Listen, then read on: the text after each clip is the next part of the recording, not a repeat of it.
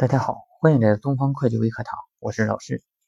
关于房地产开发企业建造过程中发生的报废和毁损，是否可以在企业所税前扣除呢？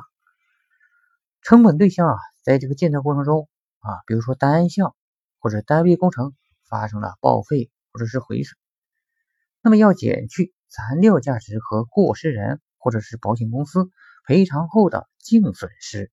就到继续施工的工程成本。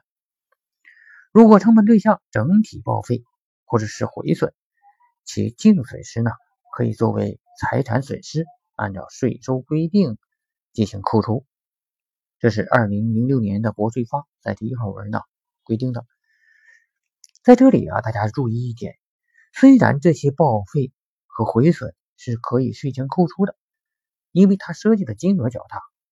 那么事项也比较特殊，那么我们在进行这些报废和毁损进行扣除的时候呢，要依据当地税务机关的相关规定进行备案申请，而不是自己呢啊直接就做这个扣除项了啊。那么这个呢，一定要注意，要进行专项申报啊。好，今天的分享呢，我们就到这里。如果您对房地产的学习感兴趣呢，可以加我的微信。